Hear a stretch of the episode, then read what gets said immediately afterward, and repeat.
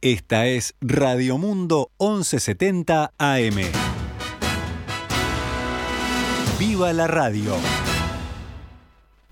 28 grados la temperatura a esta hora aquí en Montevideo. Recuerden que la máxima prevista para hoy es de 31 grados. Algo nuboso el pronóstico durante toda la jornada, eso es lo que indica Inumet. Mañana sí, mañana pueden darse tormentas aisladas, por ejemplo en la mañana, y después en la tarde-noche también precipitaciones y tormentas aisladas, y después mejorando. Para mañana la máxima prevista es un poco menor a la de hoy, 29 la máxima.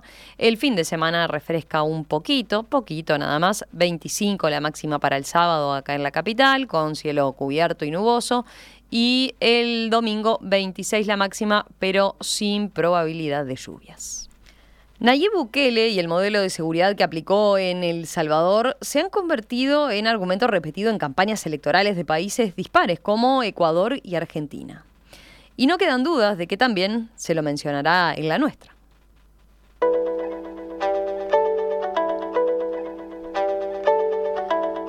Para empezar, por ejemplo, el senador Juan Sartori se reunió con el presidente salvadoreño días atrás, pero también han destacado sus éxitos otras figuras como el diputado y precandidato colorado Gustavo Subía. Pero ¿sabemos bien cómo es el modelo de Bukele? ¿Qué fue lo que hizo exactamente para controlar los niveles de violencia en un país que parecía condenado a sufrir a las pandillas como la Mara Salvatrucha? ¿Por qué triunfó? ¿Es adaptable a otros países, como prometen candidatos en elecciones por el continente? El politólogo salvadoreño José Miguel Cruz, especialista en seguridad y crimen organizado, estudia desde hace casi tres décadas a las pandillas criminales. En 1996 consiguió que un grupo de pandilleros realizara una encuesta a la interna de las maras y desde entonces les ha seguido la pista. Hoy Cruz es director de investigación del Instituto Kimberly Green de la Universidad Internacional de Florida en Miami, que se enfoca en Latinoamérica y el Caribe. Y desde allí nos atiende ahora para conversar sobre qué es el modelo Bukele, cómo operan las maras salvadoreñas y para pensar si sería viable exportar este modelo a otros países como el nuestro. José Miguel, un gusto. Buen día. Gracias por atendernos. El gusto es mío, Romina. Buen día. Eh, estuvo, de hecho, hace, hace poquito por acá, ¿no? Por, por, Uruguay. Sí, sí, estuve el mes pasado disfrutando del verano del sur. Ah, aprovechando de, licencia, ¿fue de, vacaciones? Sí, sí, sí, fue de vacaciones. A ver, em, José Miguel, para entender el, modelo Bukele, capaz que primero hay que entender a las maras, ¿no? A estas pandillas típicas del Salvador, que son las que asociamos con esas cabezas rapadas y, los tatuajes por todo el cuerpo. Las más conocidas son la, Mara Salvatrucha, que también es llamada MS-13, y la Mara Barrio 18, ¿verdad? Y la pandilla 18, sí. ¿Qué, qué eh, a ver, para, para hacer un poco remontarnos a, sus orígenes, a cuándo tomaron eh, y fueron creciendo en importancia, en relevancia para El Salvador, se las asocia El Salvador, pero en realidad nacieron en Los Ángeles, ¿no? Sí, nacieron en Estados Unidos, en el sur de California, en, en Los Ángeles, ambas, ¿verdad?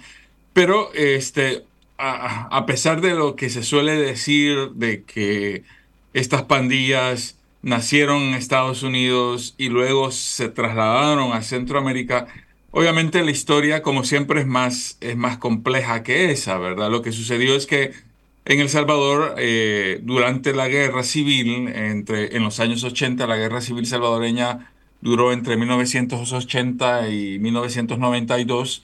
Eh, durante ese periodo empezaron a, haber muchas pandillas dentro de, dentro, en el país. ¿Cierto? Eh, y era, había una diversidad de pandillas, pero ya había un, fenómeno muy claro de, de, pandillas y de violencia juvenil. Cuando la guerra termina en el 92, muchos salvadoreños que habían migrado hacia el, hacia el norte eh, empiezan a regresar o, eh, y algunos otros son deportados por los Estados Unidos. y muchos de ellos este, eh, habían sido miembros de pandillas en Los Ángeles. Entonces vuelven a, vuelven a El Salvador originalmente, algunos de ellos con la, con la identidad MS o identidad 18, y empiezan un poco a, trasladar el modelo de ser pandilla a las pandillas que ya existían, a los jóvenes que ya existían vinculados a pandillas en El Salvador. Y lo que sucede es un proceso como de, de, adaptación eh, o, de, absorción de identidades y de cultura pandilleril en El Salvador. Y muchos, y básicamente todas estas pandillitas que existían, adquieren identidad como MS, como 18, ¿verdad? Este, y es así, es así como empieza a identificarse el fenómeno de las pandillas o de las maras salvadoreñas eh, como, como MS y 18. Bien, eh, están sobre todo compuestas por jóvenes, ¿verdad? Eh, muchos adolescentes, usted ha cifrado más o menos. entre, sí, perdón, la mayoría adolescentes. De hecho, se, se entran a la pandilla alrededor de los 12, 13 años, ¿cierto? Y, y sí, algunos se mantienen ahí casi que de por vida, pero la, la mayoría en realidad, la mayoría en realidad, después de los 25, 30 años en realidad se, se salen o dejan, o dejan de cometer actividades criminales y se dedican a otra cosa. Eh, hay un mito de que, de que una vez te metes a una pandilla, no vas a salir nunca.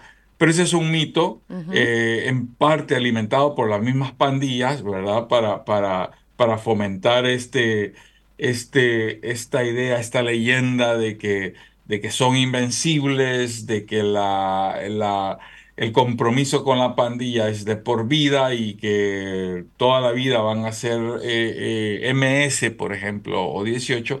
Pero eso en realidad no sucede así. Es decir, al final de cuentas, especialmente porque la mayoría de ellos entran cuando son muy jóvenes y no saben lo que están haciendo, eh, cuando llegan a los 20, 21 años, la, mayoría de ellos se arrepiente y están buscando formas de salir. Mm. Sí, yo iba a preguntarle eso, ¿no? ¿Cuáles son los motivos que los lleva en general a ingresar a las pandillas? Bueno, eh, eh ¿Es visto como un tema de estatus, por ejemplo? ¿Perdón? ¿Es visto como un tema de estatus, por ejemplo? Hay un tema de estatus, ¿verdad? Este, eh, pero creo que uno de los, principales, eh, de, los principales motivos es el hecho de que muchos de estos jóvenes vienen de familias muy violentas en que son abusados y entonces ven a la, a la pandilla como una forma de ganar eh, respeto y de ganar estatus, ¿cierto? Este, eh, a este punto, obviamente, las pandillas eh, han, ganado eh, o generan mucho temor en, la sociedad y entonces también se asocia con el hecho de que una vez entran a las pandillas, este, estos jóvenes adquieren como eso mucho estatus, respeto dentro de la comunidad.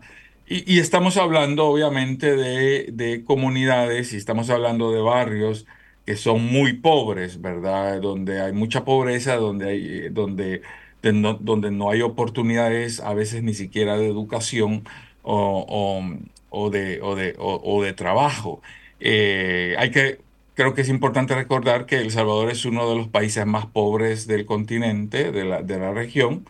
¿verdad? Casi 30%, este, ¿no? De, de, pobreza según los datos oficiales y la pobreza extrema es del 8,7%. Sí, eh, sí, aunque en términos generales esos, esos, esos números pueden estar subestimados en parte porque mucho de eso, este, la pobreza se, se redujo en los últimos 15 eh, años básicamente por efecto de las remesas familiares, por los migrantes salvadoreños trabajando en Estados Unidos que envían dinero de regreso al Salvador. Pero en, en, esencia, El Salvador eh, eh, eh, como tal tiene muy poco, produce muy poco, tiene muy poca industria, la agricultura está destruida completamente porque es un país muy pequeño y superpoblado. Entonces, la única manera de, de, de, de, generar cierto ingreso es por medio de los familiares que viven en los Estados Unidos.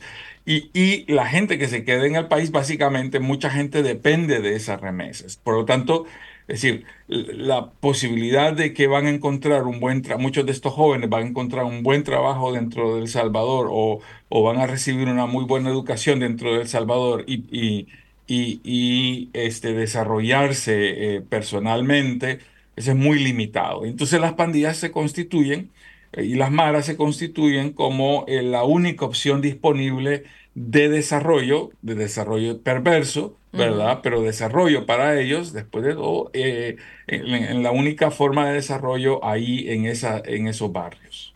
Hay una expresión que usted ha utilizado también, eh, esos chiquilines de esa edad y en ese contexto vulnerable no tienen nada que perder, ¿no?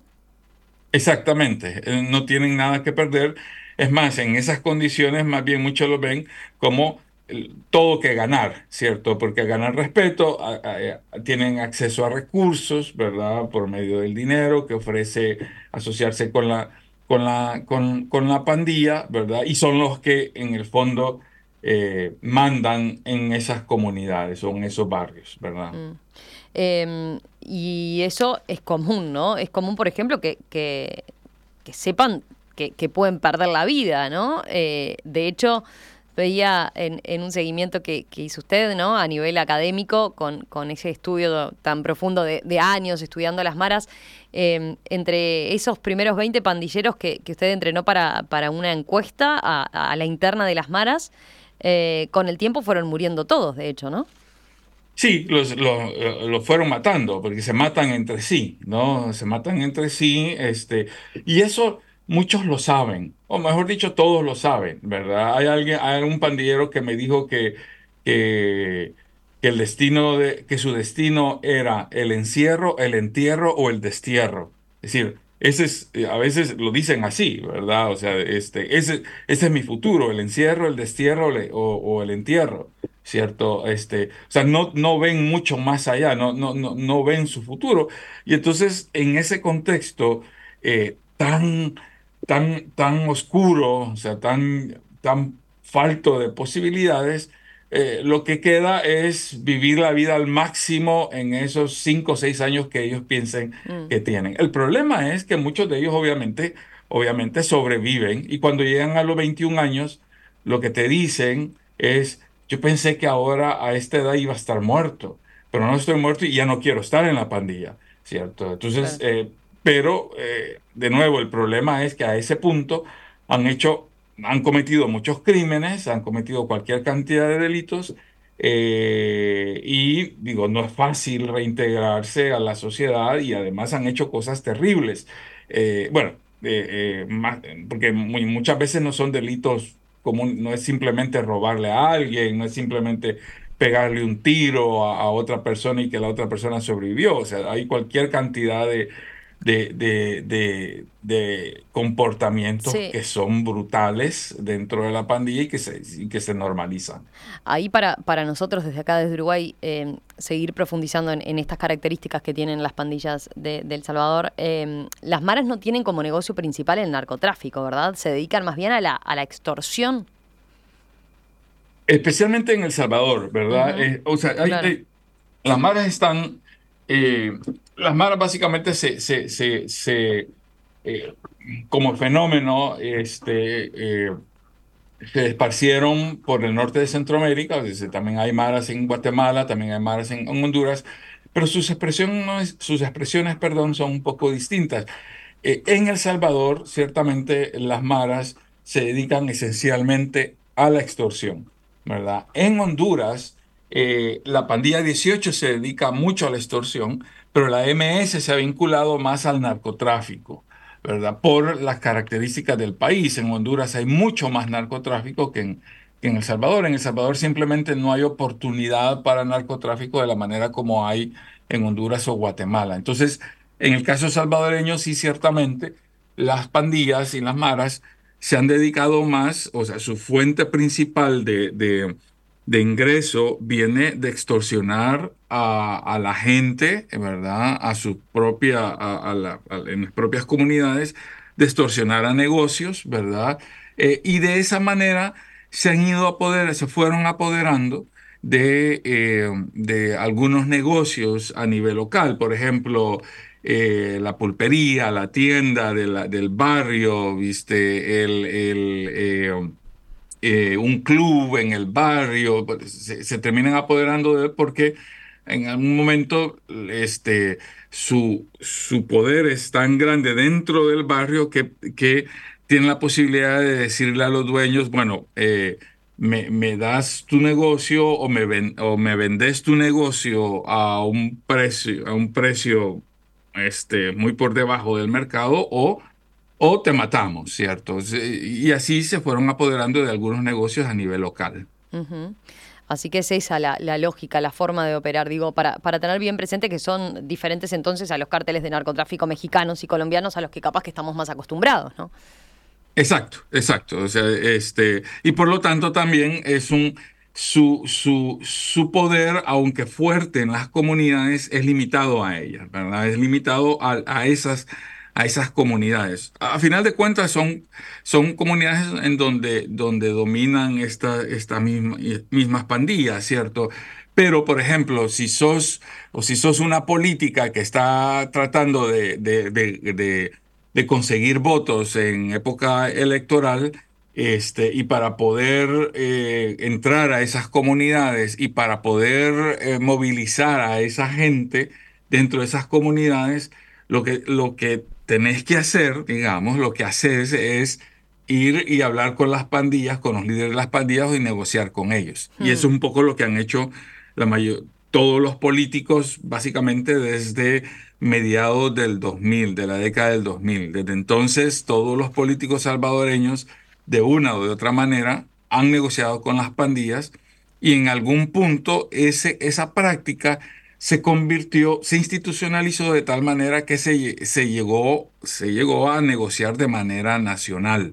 Es decir, el, presidente Bukele, y esto es algo que eh, vamos a hablar, que supongo, en un, momento, eh, el presidente Bukele en algún momento empezó a negociar con las pandillas, con los líderes de las pandillas, y parte del éxito eh, de, su, de su afamado plan eh, de seguridad tiene que ver con el hecho que negoció con los líderes de las pandillas. Le propongo, hacemos una breve pausa y enseguida volvemos con ese punto, ¿no? Eh, ¿Qué hay detrás entonces de parte de lo que explica ese éxito que se define en materia de seguridad por, por parte de Nayib Bukele?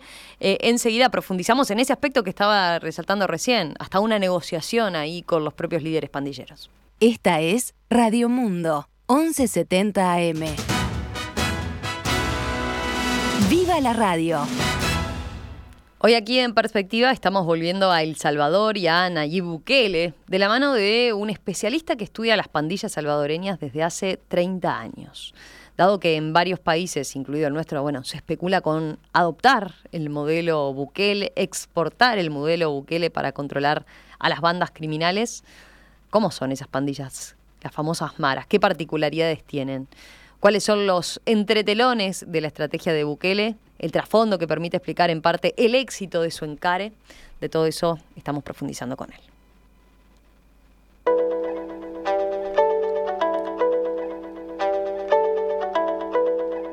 José Miguel Cruz, decía yo, lleva 30 años estudiando este fenómeno, es especialista en seguridad, crimen organizado y pandillas, doctor en ciencias políticas, director de investigación en Kimberly Green Latin American and Caribbean Center de Florida y está radicado ahora allí en Miami.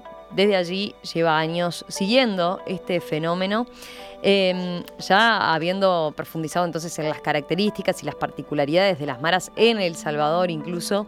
Em, vamos ahora al factor Bukele, ¿no? Em, lo que se sabe de él, el famoso modelo Bukele, es que declaró un estado de emergencia y básicamente metió preso casi a cualquiera que, estuviera, que tuviera tatuajes, ¿no? Con la creación de una mega cárcel como un hito particularmente difundido además. Eh, se detuvo a unas 75.000 personas. Y así, según las cifras oficiales, bueno, se pasó de los 38 homicidios cada 100.000 habitantes, que se reportaron en 2019, cuando asumió Bukele, a una tasa de tan solo 2,4 homicidios cada 100 habitantes el año pasado. Eh, a la vez, por supuesto, digamos que se han acumulado las denuncias de violaciones de derechos humanos por parte del Estado en eh, organismos como, por ejemplo, Human eh, Human Rights Watch eh, informó en 2022 detenciones arbitrarias, denunció desapariciones forzadas, torturas y otros malos tratos en, detenciones, además de muertes bajo custodia. Se especula con que muchos de los detenidos eh, son inocentes. Em, le pregunto, José Miguel, ¿es, ¿es un buen resumen este? Sí, sí, es un, es un buen resumen. Es decir, ciertamente eh, la tasa de homicidios eh, eh, ha bajado sustantivamente en El Salvador. La percepción de inseguridad de la población salvadoreña se ha reducido todavía aún más. Este, es decir, básicamente el éxito o la popularidad de Bukele tiene que ver con el hecho de que, de que la gente se siente más segura porque eh, se han removido la mayor parte de pandilleros de, las calles y se han enviado a, estos, eh, a, las penitenciarías, a las prisiones. Eh, pero eso también se ha hecho bajo un costo de, de suspender las garantías, las libertades civiles, las garantías constitucionales y lo que sucede ahora es que eh, eh, eh, en El Salvador un policía puede apresar a cualquier persona sin ningún motivo, por ejemplo. O sea, cualquier persona, la policía tiene toda la facultad, la policía o los militares que también patrullan las, las calles, tienen cualquier facultad para este, detener a alguien, enviarlo a prisión, y esta gente, la, la gente que va a prisión, por ejemplo, este, puede pasar en prisión hasta dos semanas, en primer lugar, sin ver a un juez, por ejemplo. Eh, y cuando ven a un juez, lo ven no de manera individual, lo ven al mismo tiempo que otras 600, 800, 900 personas, donde se hacen una especie de, de audiencias masivas y se determina que todas esas personas, sin individualizar, por ejemplo, son pandilleros y entonces todos son enviados a la cárcel. Eh, y esto significa que ahí puede haber mucha, mucha gente inocente que no tiene ningún, ni, no ha cometido ningún delito, no tiene ninguna asociación con pandillas, pero igual se van, se van a prisión. Em, usted mencionaba algo allí sobre el, sobre el final del bloque anterior, ¿no? Que, seguramente más de uno le ha llamado, le, puede haber dejado ahí como un llamado de atención. Usted ha señalado que Bukele negoció con los líderes de las maras, ¿verdad? A ver, ¿podemos profundizar en, en esa explicación? Claro, que sí. Eh, como decía antes, es decir, desde hace varios años, básicamente cualquier político o política salvadoreña ha tenido que negociar con pandillas porque las pandillas constituyen o constituían, mejor dicho, el poder real eh, a nivel barrial, ¿verdad? Si uno quería entrar a hacer cualquier cosa eh, en, en un barrio, tenía primero que pedirle permiso a las pandillas.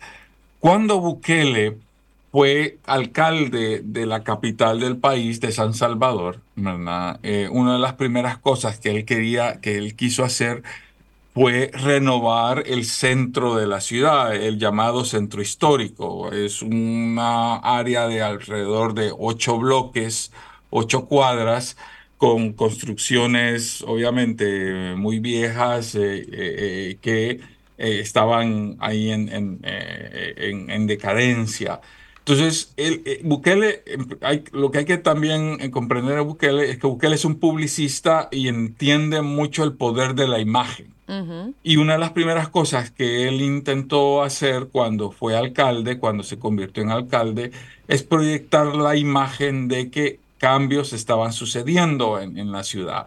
Y para ello necesitaba renovar el centro pero quienes controlaban el centro eh, capitalino, digamos, las, las, áreas, las calles, eh, eran las pandillas. Y entonces él comenzó a negociar con los líderes pandilleros para que le permitieran, para que le permitieran llevar a cabo esa renovación sin, sin, sin generar violencia, ¿verdad? sin generar conflicto. Cuando él se convierte en presidente, él continúa esa, esa práctica de negociar con las pandillas ya a nivel nacional, ¿verdad? Para que le ayudaran a reducir los homicidios. Y básicamente, ¿cómo hacía eso? él este, le daba, le, le da beneficios a los líderes pandilleros a cambio de que los líderes pandilleros este, redujeran el número de, de muertes y de homicidios públicamente, porque eso obviamente tiene mucho, mucho impacto de, en, en, en, las cifras, en, en, la imagen de que se está haciendo algo. El problema fue de que los, también los pandilleros, los líderes pandilleros, entendieron que este, se podía como presionar al gobierno eh, y cada vez que los pandilleros, los líderes pandilleros, querían obtener eh, ciertos beneficios o, o, pensaban que el gobierno no les estaba cumpliendo de la manera como lo habían negociado. Entonces los pandilleros, los líderes pandilleros, aumentaban, digamos, el número de homicidios que se cometían. El problema, como dije, fue que en, marzo del 22, este, la Mara Salvatrucha, por algún, por algún desacuerdo que tenía con el gobierno, la Mara Salvatrucha decide lanzar una especie de, de ola de homicidios en un fin de semana ¿verdad? Para presionar al gobierno. Esto está documentado, esto está documentado por, por periodistas que, que tienen grabaciones, que tienen documentos, ¿verdad?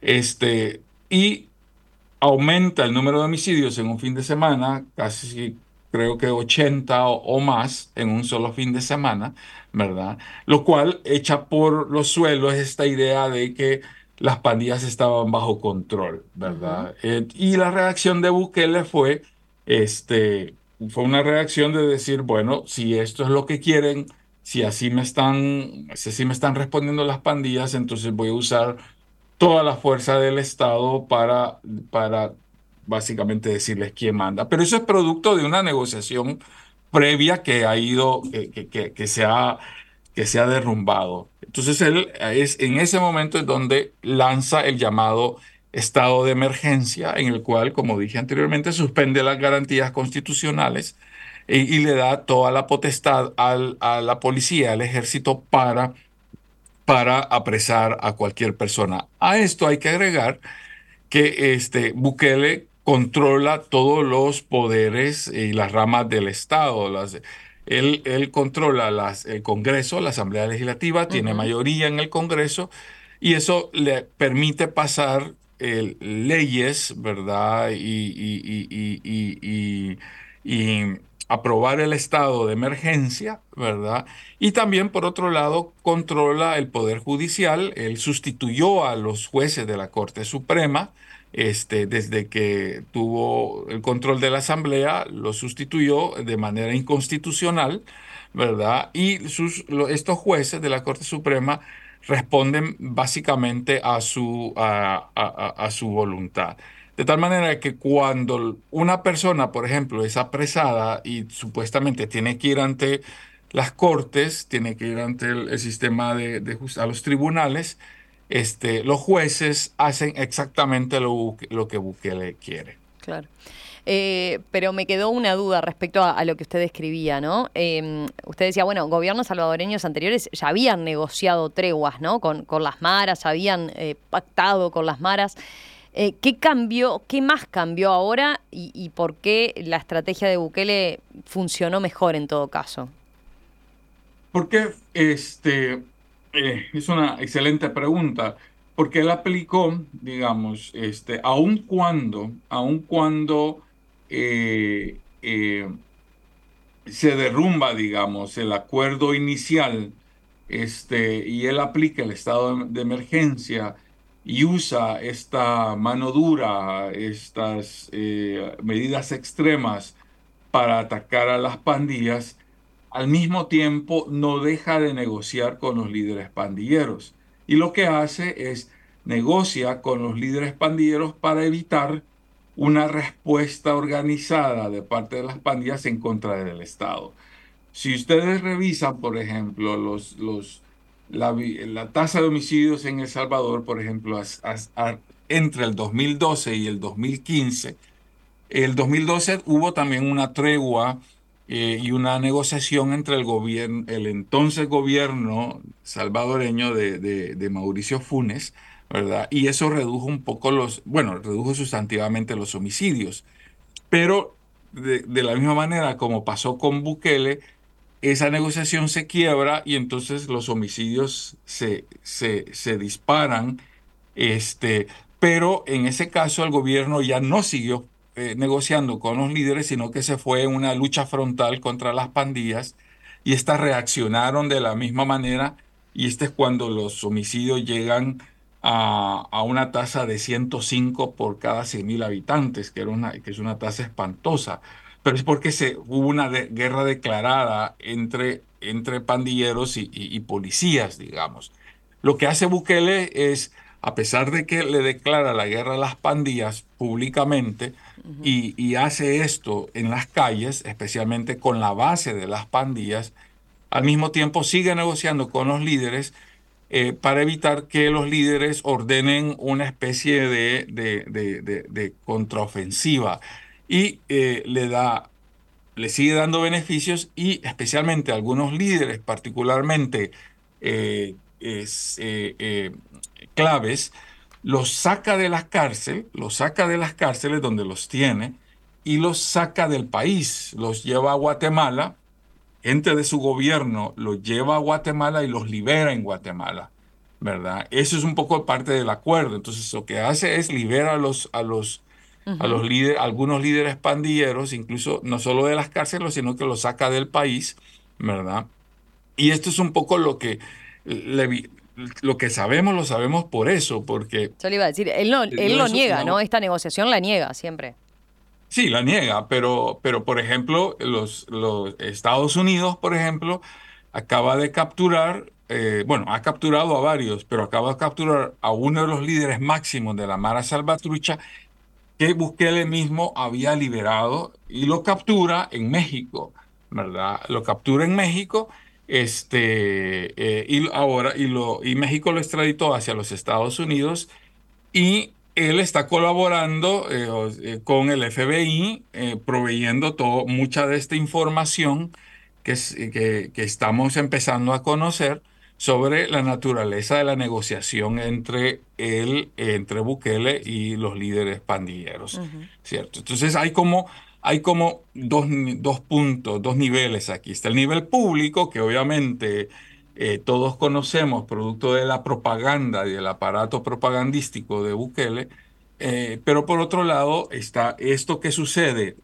tras bambalinas, ¿verdad?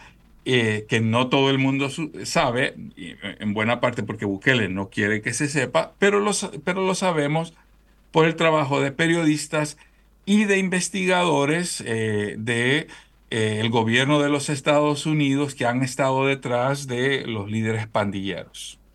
Em, le iba a preguntar, teniendo en cuenta este, este panorama, ¿cómo, ¿cómo ve la discusión que se ha planteado en, buena parte de los países del continente, ¿no? De eh, exportar el modelo Bukele. Em, ¿Es eh, exportable en alguna medida? ¿Qué, ¿Qué, aspectos le remarcaría a usted eh, en, en, estas situaciones cuando, cuando se dan este tipo de, de, discusiones con las particularidades que también tiene el propio Salvador, ¿no?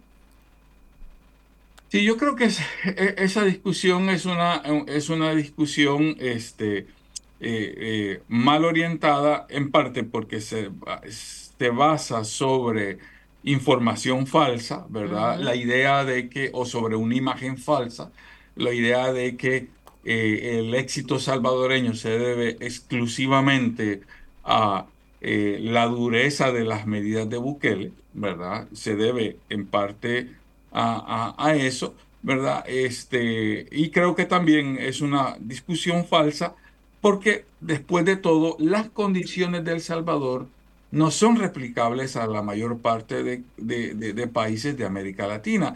Y eso por varias razones. Y, y, déjame darte dos muy concretas. Primero, El Salvador es un mini, o sea, para cualquier este, eh, en términos de magnitud, el, Salvador es un mini país, es decir, El Salvador es más pequeño, por ejemplo, que Uruguay, ¿no? Que ya somos somos pocos es mucho más pequeño que Uruguay. Eh, a, este, a mí me llama la atención siempre que cuando estoy en Uruguay, que muchos, ustedes se refieren al país como el paisito, y es, creo, producto de estar en medio de dos gigantes geográficos, ¿no? Brasil y, Argentina. Pero El Salvador tiene solo 21 mil kilómetros cuadrados, eh, que es casi del tamaño de Miami-Dade County, del condado de Miami, donde yo vivo. ¿verdad? O sea que el, la alcaldesa de, de, mi condado, de donde yo vivo ahora, casi gobierna sobre un territorio del mismo tamaño de que es El Salvador. Claro. Y, y, y eso creo que obviamente este, juega un rol, especialmente porque las pandillas llegaron a tener un control sobre la actividad criminal de todo el país, ¿verdad? De todo El Salvador. Eso no es el caso en la mayor parte de, de países de la región, donde hay muchos eh, eh, grupos criminales que se disputan por el poder, muy complejos, con distintas, eh, con distintas motivaciones criminales, en el sentido de que uno se dedica a la extorsión, otros al tráfico de drogas, al otro al, a, distintos tipos de, de, actividad criminal. En El Salvador, las pandillas se dedicaban básicamente a extorsionar a la propia población en donde se establecían, ¿verdad? Y ese hace, hace más fácil poder controlarlos. Eso no es el caso de países complejos este, eh, de, América del Sur eh, y ni siquiera para Uruguay, creo yo. Este, ese es un en primer lugar. Y la segunda gran razón que hay que considerar, Romina, es que eh, en El Salvador ahora, para cualquier efecto práctico, este, el gobierno es controlado de manera absoluta, y lo digo con todo el uso de la palabra, de manera absoluta, por eh, Nayib Bukele. Él controla el Congreso completamente y él controla las Cortes completamente. Si no hay ninguna institución a este punto en El Salvador que juegue un papel de contraloría, de supervisión, de, de, de, balance en el ejercicio del poder, como existe en el resto de países latinoamericanos, quizás con la excepción de Nicaragua y Venezuela, ¿cierto? Este, eh, pero en el resto de países latinoamericanos todavía con todos sus problemas, ¿verdad? Este, eh, todavía hay congresos eh, que funcionan de manera independiente del Ejecutivo y cortes que tienen sus propios criterios. Eso no existe en El Salvador y por lo tanto implementar una política de ese tipo implicaría que el Ejecutivo concentre de forma absoluta el poder. Eh, ahí es, un buen punto a, son elementos interesantes eh, a, tener en cuenta en esta discusión, ¿no? Cuando tanto se habla de, este modelo y de la posibilidad de replicarlo. De hecho, usted dice, bueno, por ejemplo, a ver, eh, en Honduras, que tiene muchos muchos puntos en común, incluso con El Salvador, se intentó una estrategia similar y ahí, por ejemplo, no funcionó. Exacto, y no funcionó porque incluso en Honduras la presidenta no controla, primero, no controla todos los poderes del Estado, ¿verdad? Hay un Congreso que es que, que, en que ella no controla, ¿verdad? Y hay una, una Corte Suprema y unos jueces que tampoco ella controla, en primer lugar. Y en segundo lugar, porque en Honduras, aunque hay pandillas y la mara salvatrucha es muy fuerte en Honduras, también hay otros grupos de crimen organizado, ¿verdad? Y sería muy, o sea, para que Xiomara Castro, la presidenta de Honduras, pueda hacer lo que hizo Nayib Bukele, tendría que, ella tendría que negociar con mucha más gente en Honduras para evitar eh, una reacción de parte de los grupos criminales como lo hizo Bukele. Bukele solo necesitaba negociar con los líderes de dos pandillas, ¿verdad? Y una vez hecho eso, podía controlar lo que suceda. las, pandillas, las pandillas podían seguir un poco su, su, negociación. En Honduras, que es el vecino del norte, ¿verdad? Eso es imposible porque hay muchos más grupos de crimen organizado, muchas más pandillas, eh, eh, muchos más actores de violencia, los cuales no existían, no existen en El Salvador. Mm. Eh, un punto creo que nos quedó por, por mencionar también es, es algo que usted ha descrito también de, de, lo que es la historia del Salvador, de, de, también lo que, lo que pasa en las cárceles a partir de cuando se ha incrementado la, represión y la mano dura, digamos, ¿no? Las políticas de represión y de mano dura. Eh, lo que pasa también como, y, cómo después eso repercute en, las propias maras, ¿no? Que capaz que estas dos estaban completamente en un inicio completamente independientes una de otra. Eh, y el hecho de el, contacto que tienen muchas veces en, prisión hace que eh, em, se, teja, digamos, una red territorial para cuando salgan de, de, esa prisión, ¿no? Así es, es decir, eh, y, eso lo sabemos de estudios en criminología, de que los nodos fundamentales de formación y de sofisticación de los grupos criminales suceden en las cárceles, ¿cierto? Este, no solo en América Latina, sino aquí en Estados Unidos también.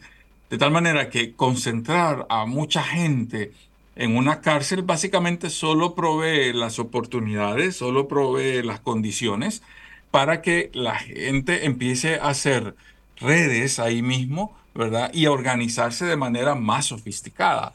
Este, El Salvador tiene, hoy por hoy, tiene aproximadamente 75 mil personas en la cárcel, muchos de ellos pandilleros, muchos de ellos este, con, pasado, con pasado criminal. Esta gente no está ahí simplemente cruzada de brazos, es decir, a final de cuentas eh, también están interactuando, también están este, muy probablemente haciendo redes. Y la mayoría de toda esta gente es, son jóvenes, es decir, son personas entre 15 eh, y 30 años, 35, 40 años. Además, el, el Salvador es un país joven de población, la mayor parte de la población es joven decir, esta gente en algún momento va a salir de esa, de esa cárcel, ¿verdad? O sea, no van a, por más que Bukele diga lo contrario, es imposible mantener a, esta, toda esta gente por 60, 70 años ahí. Y en algún momento van a salir. Y, van a salir sin oportunidades, sin habilidades, sin educación. ¿Qué van a hacer? ¿Verdad? Este, eh, eso, es, eso, eso dice muy mal del, posible futuro del país. Es decir, eh, todo el mundo está celebrando el, el, modelo Bukele ahora, ¿verdad? Eh, pero no hay nada que nos haga pensar que la violencia no va a volver a El Salvador, especialmente por las condiciones del país en las cuales la pobreza ha aumentado, ¿verdad? Todavía siguen haber, eh, sigue, sigue, sigue una gran ausencia de oportunidades y donde el Estado en realidad no está invirtiendo en la población, está invirtiendo en cárceles, está invirtiendo en el modelo de seguridad. Y eso, eh, eh, digo, deja muy poco este, para, para invertir en, en el futuro de la población salvadoreña. José Miguel Cruz, especialista salvadoreño en seguridad, crimen organizado y pandillas, doctor en ciencias políticas, lleva 30 años investigando justamente las pandillas salvadoreñas. Gracias, ¿eh? gracias por, por este análisis, por, por este enfoque y nos mantenemos en contacto para, para charlar en, en otra oportunidad. Si le parece. Muchas gracias, Romina, muchas gracias en perspectiva y fue un gusto. ¿eh? Lo mismo para nosotros, ¿eh? gracias. Gracias.